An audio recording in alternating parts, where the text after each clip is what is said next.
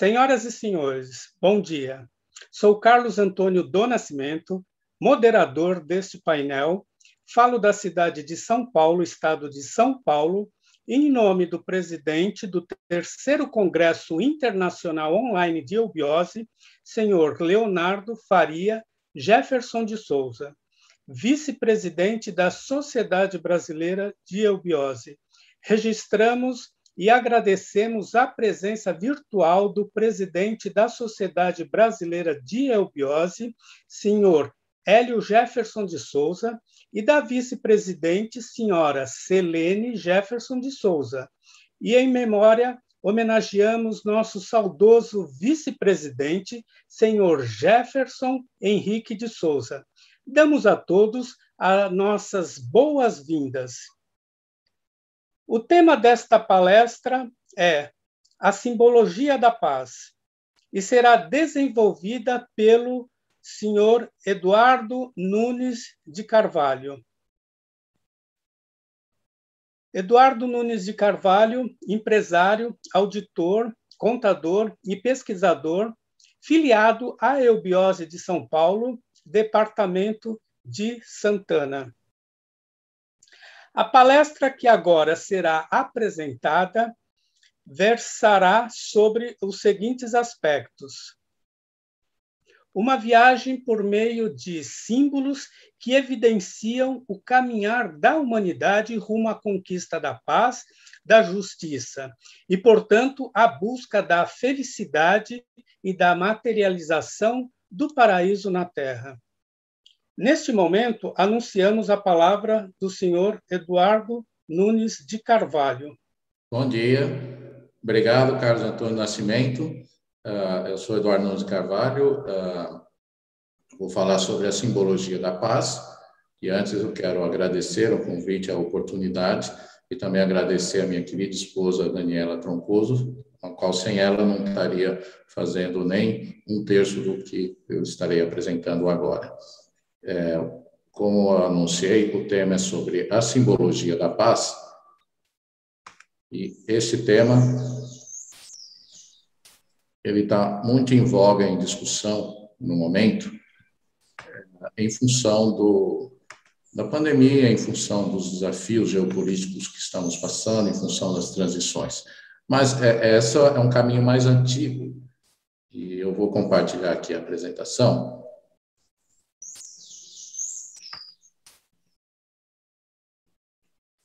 Aqui o simbolismo da paz.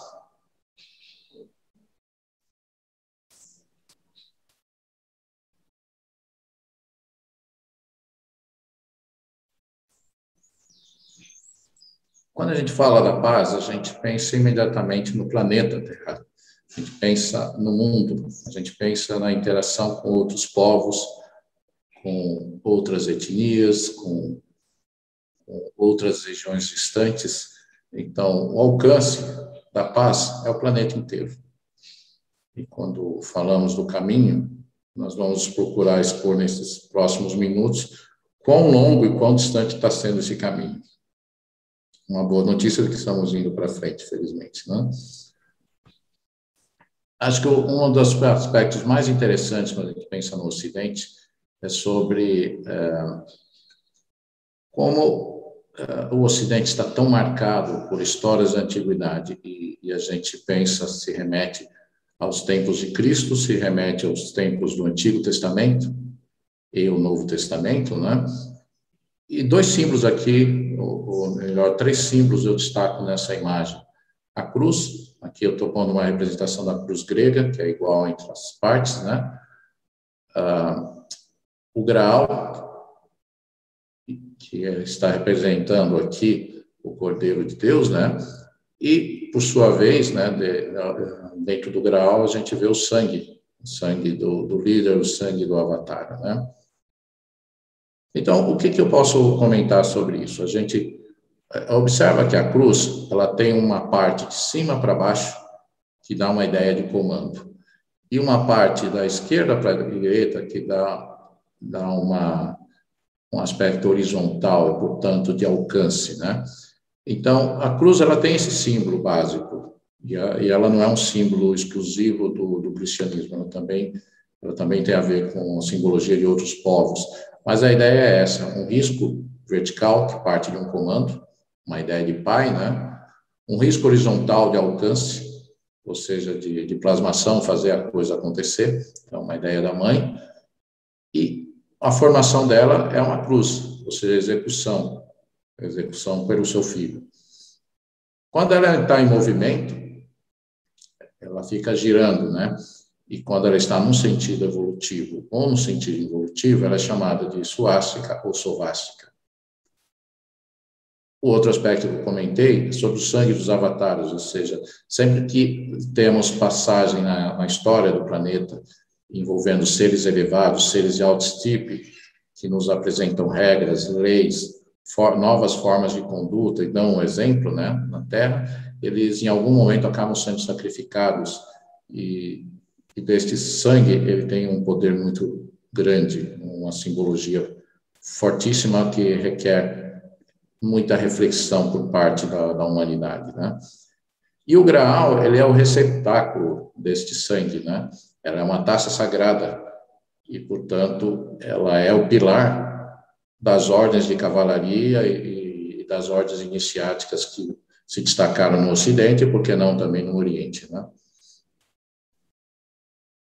E aí você pensa nas Américas, você vê uma simbologia marcada pelo Sol e as estrelas. Então, aqui, por exemplo, você vê a cruz Mapuche, amarelo com esses detalhes em vermelho, que, que destaca justamente isso: o Sol, o astro-rei, né? a Lua e as estrelas. Da mesma forma, os símbolos maias e incas e os tupis guaranis. Aqui, por exemplo, nesta imagem, a gente percebe uma, é, é, uma analogia das constelações segundo os animais da, da, da biologia da, da, das Américas, né? Tanto no Brasil como a onça é conhecida, o camarão, o tatu, ou seja, você, você observa que existe uma, uma forma de interpretação diferenciada, mas que indicam que uma divindade, um ser superior, está sinalizando as coisas pelas estrelas, pelos astros. E quem é o astro maior? É o Sol. Então, na América pré-colombiana, a gente vê que o Sol ele, ele se destaca tanto na mitologia inca, maia, a Ona da, dos povos do sul da Argentina, o Mapuche no Chile, o Guarani aqui entre o Paraguai e o Brasil e parte do norte da Argentina. Portanto, o Sol ela é reconhecida como uma divindade central propiciadora da vida e da paz. Então aí a gente já vê um link para o tema central, né? É, a paz ela é construída quando você propicia vida, quando você propicia meios para é, conviver em harmonia entre os irmãos. E, então, vida, alimentos, sol, o calor humano e o calor ambiental são fundamentais, né? Ah, e sem falar que os incas e os maias também observavam as estrelas para destacar a contagem do tempo e os índios guaranis também utilizavam isso para definir a época da plantio, a época da colheita, é, observar o ritmo da, da pesca, em que momento é mais propício realizar a pesca, respeitando a, a mãe terra, né? E aí a gente sai da América e volta aqui para a Europa e para o Oriente Médio. A gente falou dos tempos de Cristo e toda uma movimentação aconteceu é, diante do, do, que da mensagem que foi passada pelo Antigo Testamento, re, revisitada pelo Novo Testamento, com a imagem de Cristo. E esta mensagem que gerou o nascimento do cristianismo sofreu um movimento muito forte com a, com a ascensão do islamismo e, portanto, da expulsão do, dos cristãos do, do Antigo Oriente. Isso gerou uma, um movimento chamado as Cruzadas, e aqui tem uma imagem da, das primeiras oito cruzadas que foram realizadas, todas elas saindo da Europa, indo para a região do Acre e Jerusalém e São Juan, na Mieta e Antioquia, na, na hoje Turquia, é, toda essa movimentação que gerou trocas, o que nós vamos ver sobre essas trocas, né? Primeiro, recapitulando, né, é, no século IV, houve um cisma no ano de 395, e aí a religião do Império Romano passou a ser a, a religião oficial, o cristianismo, né? Surgiu a Igreja Católica deste momento, né? Mas depois, passado algum tempo, houve a queda do Império Romano e com isso se instaurou a, a barbárie na, na, Europa e os, e, e os mouros, né, do norte de África, que estavam bem mais organizados com, com o livro sagrado do Alcorão, que tem praticamente um, um ensinamento de como se forma um, um Estado, né, se unificaram e uh, criou as condições propícias para eles ocuparem uh, a região mediterrânea e, e parte do, do avanço para a Europa, indo até o centro da Europa. Né? Passou algum tempo, a Europa veio, veio a reagir com as cruzadas. E assim os mouros tiveram que abandonar a região, mas deixaram um rico legado cultural, étnico, tecnológico. Eh, a gente sabe que o zero, por exemplo, que revolucionou a matemática, veio com os árabes para, para a Europa. Ou então a gente sabe que os filósofos gregos, a literatura grega, foi restabelecida na Europa graças aos mouros. Então, essa troca que eu estava me referindo antes foi fundamental. É, quando a gente fala da construção da paz, a gente tem que pensar que consciência, conhecimento e entender o outro lado são fundamentais para isso, né? E aí o que acontece? A gente vê carregada a simbologia por isso, né? tanto a cruz, o graal, o sol e lua, a lua aqui com destaque do seu quarto crescente, símbolo islâmico, né? Então, esta batalha religiosa, política e cultural, que tanto transformou a Idade Média e a Idade Moderna, e até propiciou a era dos descobrimentos, e assim, portanto, o descobrimento da América e do Brasil, foi tudo em função desse movimento da humanidade, desse, dessa, eu diria hoje, dessa saudável batalha, né? De, de marcação longínqua e, e tão cravada na cultura dos povos. Agora, vindo um pouco mais para frente, a questão do cristianismo, né? A gente tem exemplos de agentes da paz. Um, um bastante conhecido, bastante cultuado é Santo Antônio. E o que é interessante de Santo Antônio é, é, a começar pela sua própria ascendência. Guilherme de Bouillon, que é essa imagem à esquerda, é o patriarca de um dos ramos familiares de Santo Antônio. Santo Antônio teve, portanto, sangue azul, teve uma vocação voltada ao estudo da filosofia, ao estudo da taumaturgia, e ele também foi muito dedicado a isso e recebeu sinais sagrados para que se dedicasse a esse trabalho. E isto influenciou várias regiões, especialmente de língua portuguesa, né? E eu dou o exemplo da própria cidade de Santo Antônio de Jesus, que utilizou o brasão da família de Santo Antônio em sua simbologia cívica. Ou seja, é, a cidade recebeu o nome de Santo Antônio, né? Santo Antônio de Jesus, e o brasão é o brasão da própria família é, Bulhões, né? O nome de Santo Antônio é Fernando de Bulhões. Ele, ele se inspirou no taumaturgo Santo Antão, que, que viveu no deserto da, do norte da África, né, Egito em especial, e, e, por isso que ele adotou o nome de Santo Antônio. Mas, como eu falei, ele é da, da ascendência da família Bulhões, nasceu em Lisboa, e, e, a, e o, os movimentos sincronizados da vida dele fizeram com que ele se tornasse franciscano. Ah, e quanto ao Guilherme Bulhon, ele foi o primeiro chefe cruzado, né? foi o primeiro a ir ocupar as terras, a Terra Santa.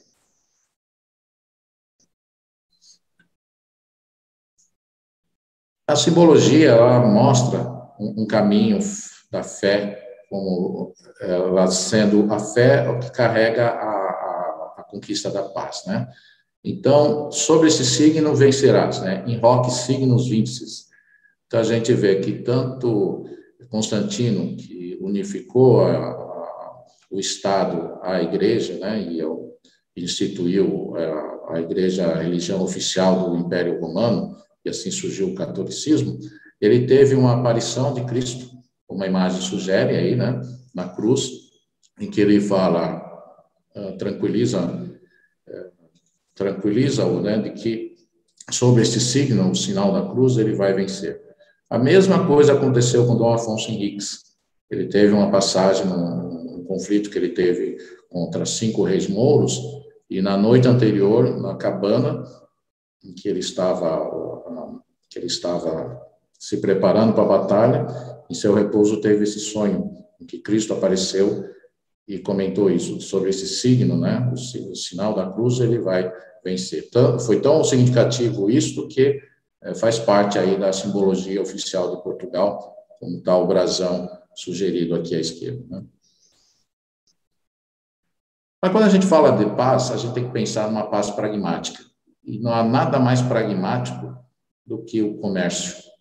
Porque o comércio você respeita as diferenças, o comércio faz com que você aceite pensamentos diferentes, culturas diferentes, povos diferentes, contanto que você faça negócio. Então, isto é, eu, eu gosto de destacar muito quando a gente vai recorrer à, à antiguidade, ver a história do Egito, ver a história da Índia, que são depositários de um conhecimento sagrado atlante, um conhecimento importante de estudo de uma vida inteira, né?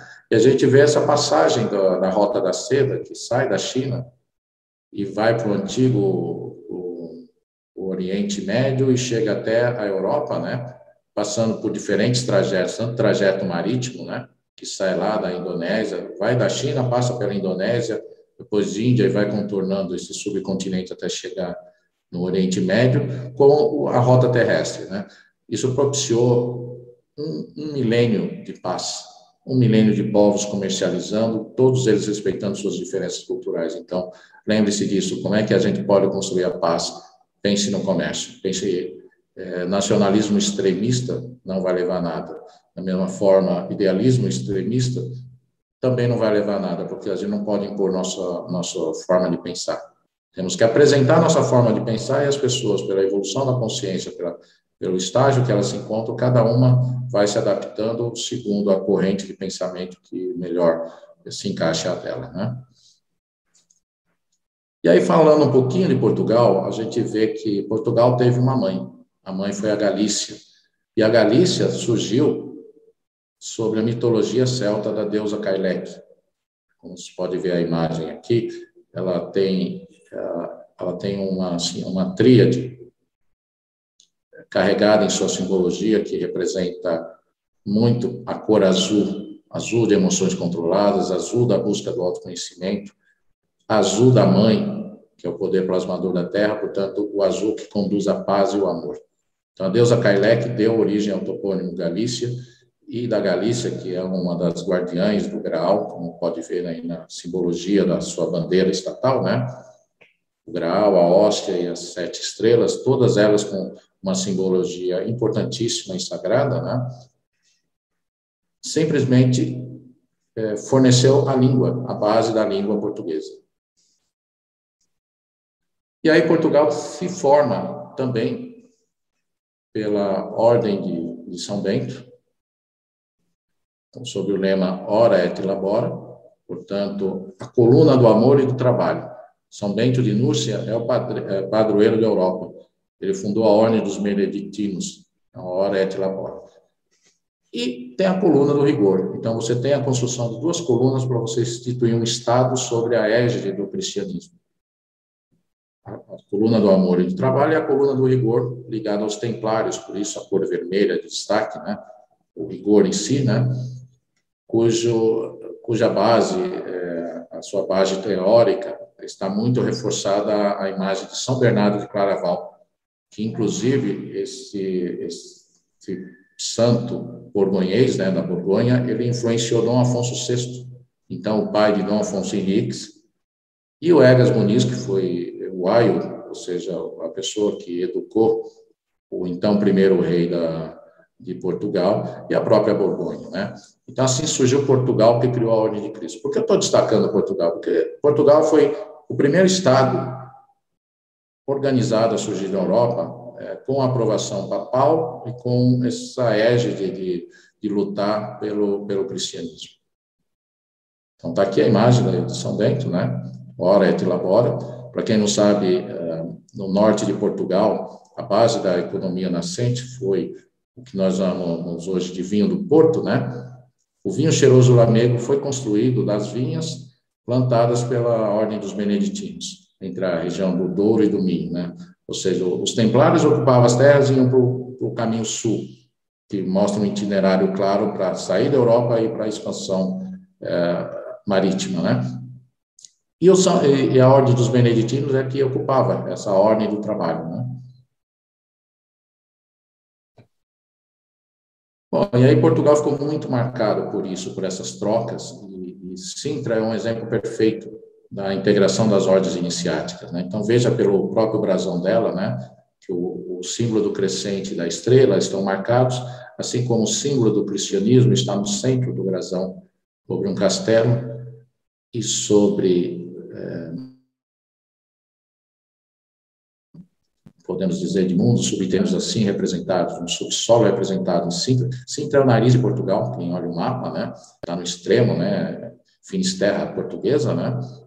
É uma área bastante inspiradora, muitos ingleses e outros pensadores foram viver em, Sintra para produzir obras e, e, desenvolver poesia e literatura, né?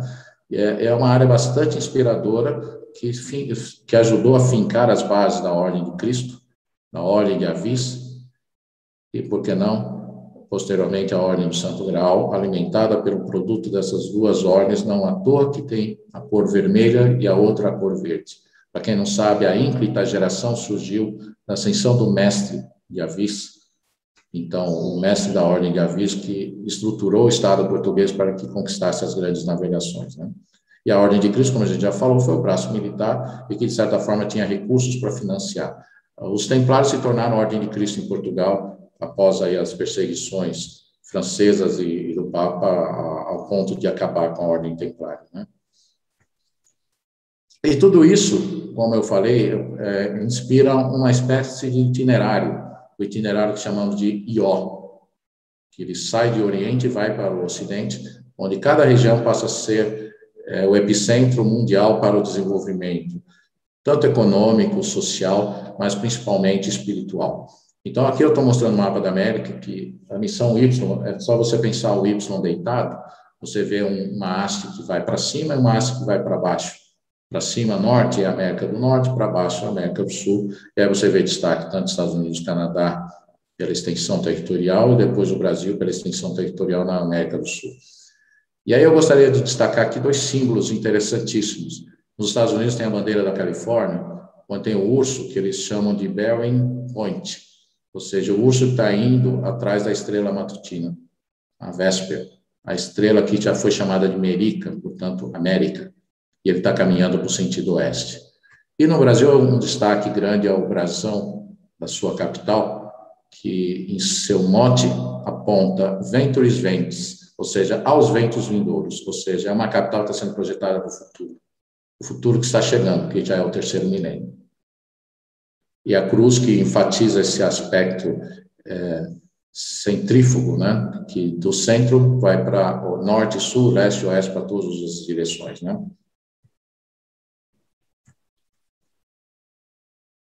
Aqui a gente vê que está é, tá tão ligado esse movimento iniciático, esse movimento pela construção da paz, indo para as Américas, que a gente vê que ordens se destacaram nas Américas. Então, falo aqui na Ordem Franciscana, a Ordem dos Jesuítas, e aqui está o brasão de um dos mais destacados jesuítas, que foi é, São José de Anchieta. E o maravilhoso trabalho que ele fez como patrono educacional no então nascente Brasil do século XVI, né? do 16 para o 17. Então, há, há muito que a gente tem que ver de nossa história, há muito que a gente tem que estudar sobre como essas coisas se convergiram, né? E aqui, isso converge para onde? Para o centro. O centro do, da América, o centro da América do Sul, o centro eh, do Brasil. E aí eu falo do Monte Ararat e o centro. Abaixo aqui nós temos uma imagem que é o Monte Ararat, que está lá na Turquia, onde, onde ficou a, a Arca de Noé, um dos mais poderosos símbolos da, armênios, é, da, da, da, da, fé armênia, né? Mas o Monte Ararat que eu me refiro é um Monte Ararat que se localiza no centro do Brasil, provavelmente no, estado do Mato Grosso. E aqui eu, eu mostro é, eu mostro o, o monumento do roncador e à direita na imagem aqui o mote da cidade de Salvador. Sic ilha ad arcan reversa est. E assim ela, a pomba, retornou à terra firme. Ou seja, você vê aí a pomba com a oliveira, que faz menção a aquela passagem pós-dilúvio, né, que mostra, que fala da terra firme, né? Então você percebe como símbolos antigos da humanidade se chocam aqui no Brasil, em continuidade a um trabalho que não é do Brasil, não é de Portugal, mas sim de toda a humanidade. É, então, esse monte de Salvador, então quem conhecer a capital do Salvador vai poder verificar esse símbolo sagrado, né? Eu aqui até aproveito e, e agradeço a minha mulher Daniela Troncoso, que, que muito me apoiou a visitar essas regiões, né? tanto a cidade de Salvador como o Serra do Roncador, aí no Mato Grosso. Turquia faltou, não deu para conhecer a Turquia, mas quem sabe um dia aí, com, com o avanço do combate à pandemia, eu posso ir conhecer essas regiões antigas e fazer esse link mais forte ainda com o que está acontecendo aqui na América. Né? Mas vamos avançar mais um pouco sobre essa simbologia. A gente vai para o Antigo Testamento e vê a interpretação de um sonho o sonho de Nabucodonosor, que o profeta Daniel interpretou, essa imagem ao centro. E essa imagem ao centro, ela traz referência, segundo a interpretação de Daniel, à, à existência de cinco impérios. Um, império, um deles, obviamente, é, era o império de Nabucodonosor, na Babilônia, né? E os assírios, e depois você vai avançando, chega no Império Europeu, e aí surge o Quinto Império. O Quinto Império faz referência justamente ao atingimento da pedra sobre esse pé de lama e, e de metal, lama e ferro, né? Então a gente vê aí uma interpretação clara de que o Quinto Império há de ser um império relacionado a uma mescla racial, por isso uma misturada de características culturais diferenciadas, né? e que dele há de surgir uma nova égide espiritual, a égide do, da construção do paraíso na Terra, a égide que de uma vez por todas vai trazer a paz. E a paz nunca é estática, né? A paz é construída. Por isso que eu falei do exemplo do comércio, né? É uma paz que se constrói no dia a dia, é uma paz que se constrói no longo prazo. E aí quando a gente vê no longo prazo, vê a imagem aqui no canto de do padre Antônio Vieira, pregando aqui no Maranhão, para os índios maranhenses, né? E essa pregação não ficou entre os índios, ele levou o mundo, ele foi até o Vaticano apresentar a, o seu pensamento e como ele associou o Império Luso brasileiro a essa relação de Quinto Império, né? Ou seja, essa a ideia de construção de um ideário é, de, de paz e de justiça, né? E uma outra iconografia muito forte tem a ver com São Sebastião, e aí, São Sebastião, você vê que ele morreu com, sob flechas, né? E temos o rei, o infante Dom Sebastião, o rei português, que desapareceu numa batalha no norte da África, em Alcácer-Quibir, e isto foi muito impactado, porque o seu desaparecimento fez com que Portugal fosse absorvido pela União Ibérica, né? Então, a, a família espanhola passou a, a dominar é, Portugal por 60 anos. Então, nós mesmos precisamos conhecer mais nossa história. O Brasil é, politicamente pertenceu à Espanha por, por 60 anos, de 1580 a 1640, justamente a época em que o padre Antônio Vieira muito muito trabalhou é, aqui em terras brasileiras e depois voltou para a Europa, né?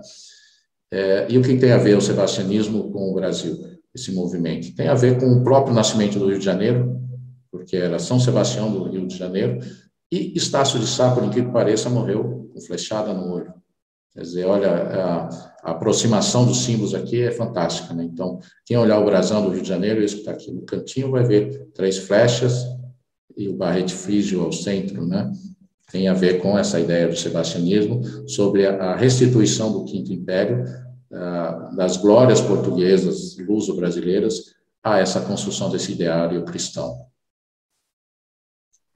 E, já que estamos em setembro, né, mês que se comemora o Dia da Bandeira, é, se comemora a independência do Brasil e muito se apresenta a bandeira do nosso país, a gente vê uma transição entre a bandeira do Império e a bandeira atual, essa carregada de símbolos sagrados, como a esfera armilar de Dom Manuel no centro do brasão da bandeira imperial, com, rodeada né, pelas estrelas estados, e agora você vê as estrelas organizadas de, é, de outra forma no, no, no globo azul da atual bandeira do Brasil.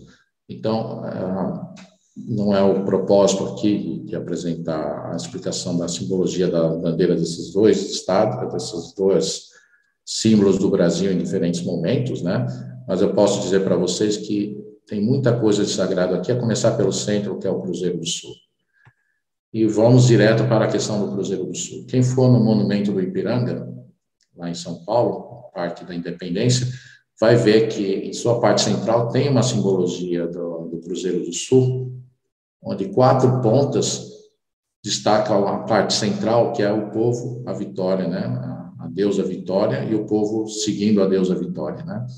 E aí você olha acima, no canto da bandeira do Estado de São Paulo, justamente o Cruzeiro do Sul simbolizado por quatro estrelas amarelas e ao centro a quinta estrela, que é justamente o Brasil, o mapa do Brasil sob um fundo azul, um fundo de proteção.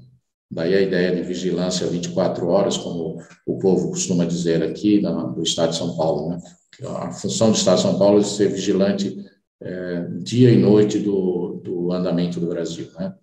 Pro Brasília, fiante exime. Ao Brasil, as melhores coisas. Né? Aí tem o Estado de Goiás, por exemplo, que também destaca no seu canto superior esquerdo a, o Cruzeiro do Sul. Embaixo tem Cruzeiro do Sul, como é visto no céu, né? E ele é apresentado como o brasão oficial do país, a República Federativa do Brasil.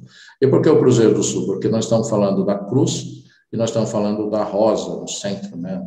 A rosa cruz. Nós estamos falando do quinto elemento, nós estamos falando é, do elemento transformador que tem relação com essa, é, essa simbologia do quinto império que eu estava comentando anteriormente.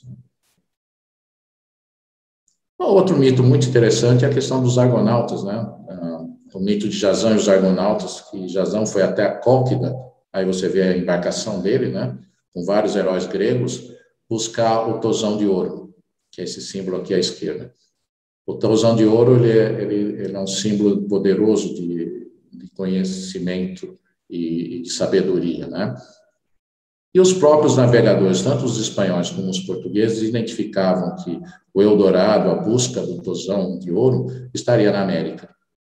Então, daí a, a, foi criada a Ordem do Tosão de Ouro, e essa passou a ser a simbologia do, uh, desta mitologia ligada às navegações. E, e, uh, e ligada ao centro do Brasil, por exemplo, o estado de Goiás tem a ver com a estrela Canopus, e a estrela Canopus tem a ver com a mitologia dos argonautas. Jazão, os Argonautas e o Tosão de Ouro. Vale a pena depois, quem puder ver o filme, ou depois estudar mais sobre essa mitologia. Ah, um detalhe importante, né? Dom Pedro I e Dom Pedro II eram membros da Ordem do Tosão de Ouro, nossos próprios imperadores. Outro aspecto que eu falei da cruz, do pai, da mãe, do filho, né? Aqui tem o nascimento da cidade de São Paulo, que a cruz está no batismo da cidade. Tem um ponto central a ideação, surge uma linha de expansão, uma linha horizontal. E ela é entrecortada, forma um filho e, portanto, uma cruz. Esse centro é a Rua São Bento com a Rua Direita. É, é uma cruz perfeita, a cruz grega, como eu apresentei lá no início, né? E daí a ideia do não do cor duplo, não sou conduzido, eu conduzo, né, a, cidade de São Paulo, uma função proativa de, de levar a função bandeirante. E aí, olha que o símbolo traz aí a ordem de Cristo e, portanto, o ideal templário, né, para o interior do Brasil. e foi para onde se conquistou o bandeirantismo e, e os esforços de muitos em, em expandir o território é, sobre essa égide da paz. Né? E aí chegamos no terceiro milênio. Como que o terceiro milênio se constrói pela paz? Aqui está uma imagem, um desenho de, de Picasso sobre a pomba branca, né? A pomba da paz e a própria bandeira olímpica com as cinco argolas coloridas representando os cinco continentes sobre o fundo branco. Porque o branco é a paz, porque o branco representa a união de todas as cores. E, então, nós estamos falando de um símbolo inclusivo, um símbolo que aceita as diversidades das pessoas. Então, é o terceiro milênio está sim representado. A gente derrubar barreiras e respeitar a questão de alteridade, você respeitar o próximo, compreender as diferenças para, para o saudável convívio. Né? E como eu falei muito do centro do Brasil, aqui está a bandeira do estado do Mato Grosso, uma cruz de cinco pontas, aí mais uma referência ao, ao quinto, né? E olha só o brasão, que interessante. Olha quem chegou no centro do Brasil, aquele mesmo símbolo, lembra? Olha lá, o símbolo ao centro do, de São Paulo chegou ao centro do Brasil, portanto, ao Mato Grosso. E dela, sobre um fogo incandescente, sai uma fênix, a virtude vale mais do que o ouro, né? Então, eu acho que aqui encerra muitas coisas interessantes de, de para onde devemos nos inspirar e, e, construir esse ideário, né? Nesse sentido, a Sociedade Brasileira de Obiose está, em vez de lançar um monumento ao coração da América, aqui tem fotos da maquete dela, né, que vai ficar justamente em Cuiabá, que é considerado o Centro Geodésico da América do Sul, né? Um dos centros geodésicos, né? E não é bem em Cuiabá, mas na cidade do aeroporto, entre rios, né? Na ponte. E aí você, é, vocês vão ter essa inspiração para reforço dessa ideária de como a gente sai do Oriente Médio, né? Do, de Jerusalém, e a gente chega ao centro do Brasil. Bom, era isso que eu gostaria de, de comentar. Agradeço muito a, a colaboração de todos. Como eu havia comentado, tanto a minha mulher, Daniela Troncoso, que muito me ajudou na construção desse, como na própria Sociedade Brasileira de Eubiose, com vários irmãos me passando ideias e textos para que pudéssemos refletir. É, bom, estou, estou à disposição para comentários. E Carlos Antônio Nascimento, é com você. Iniciaremos neste momento a sessão de perguntas que foram previamente selecionadas, para a qual teremos 20 minutos. A primeira pergunta. Eduardo Nunes de Carvalho, você acredita que a pandemia tenha afastado ou aproximado o esforço da humanidade pela conquista da paz? Carlos Antônio Nascimento, eu, vejo com olhos otimistas, de otimismo. Por quê?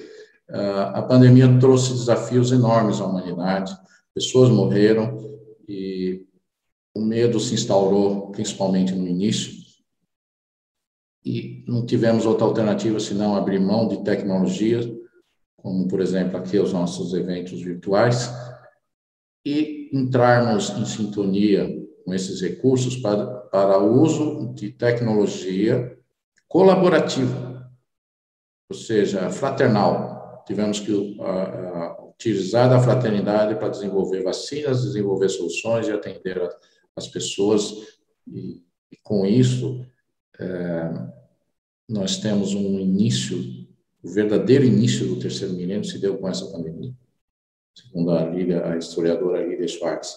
E, e é um fato, porque nós vamos sair enriquecidos dela enriquecidos com uma visão mais fraternal, enriquecidos com uma necessidade de maior interação humana e, portanto, uh, enriquecidos com uma visão diferenciada de construção de paz e construção de justiça. Então, eu acredito que sim, a pandemia tem nos aproximado do esforço da humanidade em, conquistar a paz. Eu acho até que a pandemia ajudou a reposicionar a humanidade que estava meio perdida nesse caminho. Então, sim, eu, vejo com otimismo isso. Não é um movimento que todo mundo queria, não é um movimento que foi necessariamente previsto dessa maneira tão clara como aconteceu, mas é, ele ter propiciou esse caminho de, depois desta dor, a gente está vendo um, um, um caminho otimista e, e de desenvolvimento. Né? Obrigado, Eduardo Nunes de Carvalho, mas temos mais uma pergunta. Tá? Você comentou sobre o sangue dos avataras. Então, não foi somente é, Jesus Cristo que passou por este sacrifício? Cada época da história, e isso quando eu falo história, eu estendo a história até a época da Atlântida e épocas mais recuadas, que a ciência insiste em dizer que são mitos, e, e no entanto, há relatos, há, há, documentos que falam da existência, por exemplo, da Atlântida. E quando a gente vê da Atlântida, você vê líderes sendo uh, sacrificados ao ponto de, por exemplo, Moíses e Muíscas, por exemplo, que eram os líderes espirituais na, na, na comunhão de um império de oito, oito representações, onde essa oitava era central, né, da Atlântida, e esses reis sofreram o chamado regicídio ou deicídio e, e propiciou né, a queda da Atlântida. Isso é um exemplo de, de sangue dos avatares que aconteceu. Cada líder espiritual, ao levar um conhecimento novo, gerou transformações e, e gerou oposição e gerou intolerância de, alguns, de algumas oposições. E esses intolerantes, em algum momento, se utilizaram de um ato violento e, e acabaram cometendo um assassinato ou, ou, algo que fez com que esse líder sofresse e nascesse ou resultasse num derramamento de sangue. Isso não é uma coisa bonita de se falar, mas é um fato que aconteceu. Esperamos, sim, que de agora em diante não tenhamos mais que recorrer a esse, esse sujo expediente que a humanidade volta e meia faz, né? mas é um fato. Todo, todo líder que apresentou uma ideia libertária, uma ideia de, de fazer com que a humanidade pensasse de outra maneira, é, acabou, acabou sendo é, arcando com a consequência contrária ao que ele pregava. Então, é nesse sentido que eu comento que não foi só Jesus Cristo que passou por isso, infelizmente. Muito bom, Eduardo. Para finalizar, temos a terceira pergunta.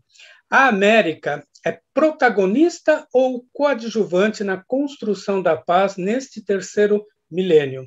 Tem a ver com as profecias?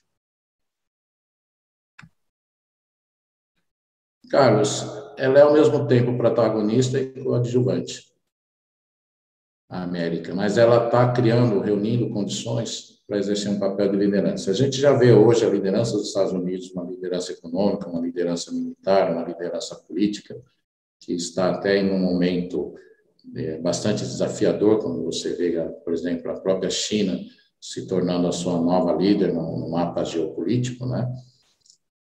Porém, é, existem caminhos, são diferentes visões políticas, diferentes formas de agir dessas nações, mas com as tecnologias que estão derrubando barreiras, que estão fazendo com que as novas gerações tenham visões diferentes, ah, é justamente esses países que propiciaram essa tecnologia libertária que, que estão se tornando protagonistas da construção da paz.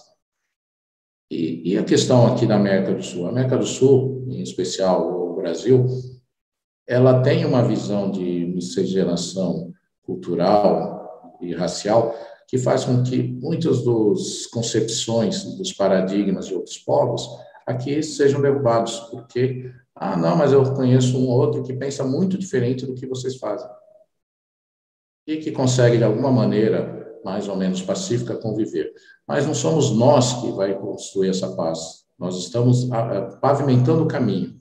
São as gerações futuras, por isso que devemos apostar nas gerações futuras, por isso devemos apostar no que, nas boas notícias que há de surgir do centro da América, no centro do Brasil, porque é, esses povos é só uma amostragem do que vai vir por aí.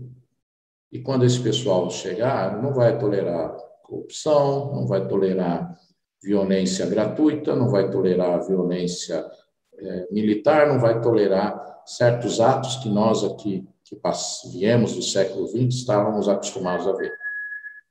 Acho que é isso a, boa notícia. E como as profecias têm a ver. O próprio surgimento do, de Brasília veio de profecias, né? De Dom Bosco, que visualizou a, a prosperidade do, do mel e do leite no centro da América, entre o paralelo 15 e 20 graus. É, este sonho de Dom Bosco resultou na construção de Brasília. Brasília, que Getúlio Vargas foi, Getúlio Vargas, perdão, Celino Kubitschek foi intuído por visões relacionadas ao, ao, ao faraó Cunaton. Cunaton foi um faraó ligado à instituição oficial do monoteísmo, e Cunaton não foi o, primeiro faraó monoteísta. A geração Amenófis, os, os, três reis anteriores Amenófis tinham evoluíram, desenvolveram a, a função monoteísta. E a percepção do monoteísmo foi uma percepção bastante evolucionista em termos de, de visão espiritual, que se perdeu. No caso, mais uma vez, aquela história que eu falo do derramamento de sangue, né? E Tutankhamon, que embora tenha o final Amon, né? O outro deus, Amon, ele era monoteísta. Só que ele morreu muito jovem, assassinado. Isso se perdeu no Egito. Quem levou para frente? Os judeus. O povo hebreu levou isso. E daí a gente vê as histórias do Antigo Testamento que tiveram seu ápice ao chegar ao Novo Testamento, com uma nova interpretação justamente focada no amor de Jesus Cristo e com uma revelação futurista e bastante enigmática do Apocalipse. Ou o véu, né? Como desatar o véu. E a gente vê Blavatsky, por exemplo, trazer isso para a América, trazer o conhecimento do Oriente desvelado para o Ocidente. Um Ocidente mais racional contra um Oriente mais emocional, mas se você combinar os dois, fé e razão, você começa a chegar no caminho de lá. Então, essas são as bases que permitem com que a América, e um estágio futuro, o Brasil em destaque, e esse é o propósito da Sociedade Brasileira da Biose, em seu fundador, o professor Henrique José de Souza, que muito trouxe esse conhecimento e nos propicia, nesta escola iniciática, conhecermos um pouco mais a história da humanidade, aliás, rever a história da humanidade, que para uma pessoa de bom senso vai perceber que a história precisa ser reescrita, né? E aí você vai ver um sentido, um sentido dos povos que não estava tão claro assim nos livros de história, ou mesmo na imprensa, ou mesmo no, no conhecimento geral. Mas, entretanto, no inconsciente das pessoas, elas estavam induzindo a isso. Então, é nisso que eu acredito. A América, ela tem que ser protagonista. Se ela não for protagonista, ela vai perder o protagonismo para outro povo, porque o caminho ele tem que ser seguido e ele vai ser seguido porque é lei com L maiúsculo. A lei evolutiva. A humanidade é a vitória da humanidade em si. É isso, Carlos Antônio Nascimento. Estou à disposição. Eduardo Nunes, agradecemos a, a você ao senhor Eduardo Nunes de Carvalho pela sua apresentação.